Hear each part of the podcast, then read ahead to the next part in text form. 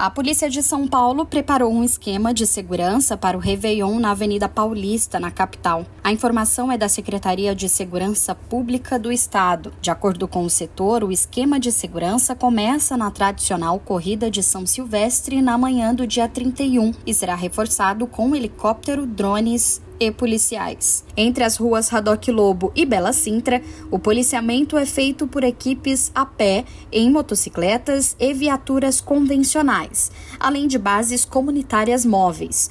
O Corpo de Bombeiros também prestará apoio. Com o objetivo de identificar possíveis situações de perigo, helicóptero Águia e drones também serão usados para sobrevoar os locais. A Polícia Civil também mantém abertas as delegacias especializadas para atender turistas nos aeroportos de Congonhas, Guarulhos e Viracopos, com funcionamento 24 horas. Agência Rádio Web de São Paulo, Larissa Diamantino.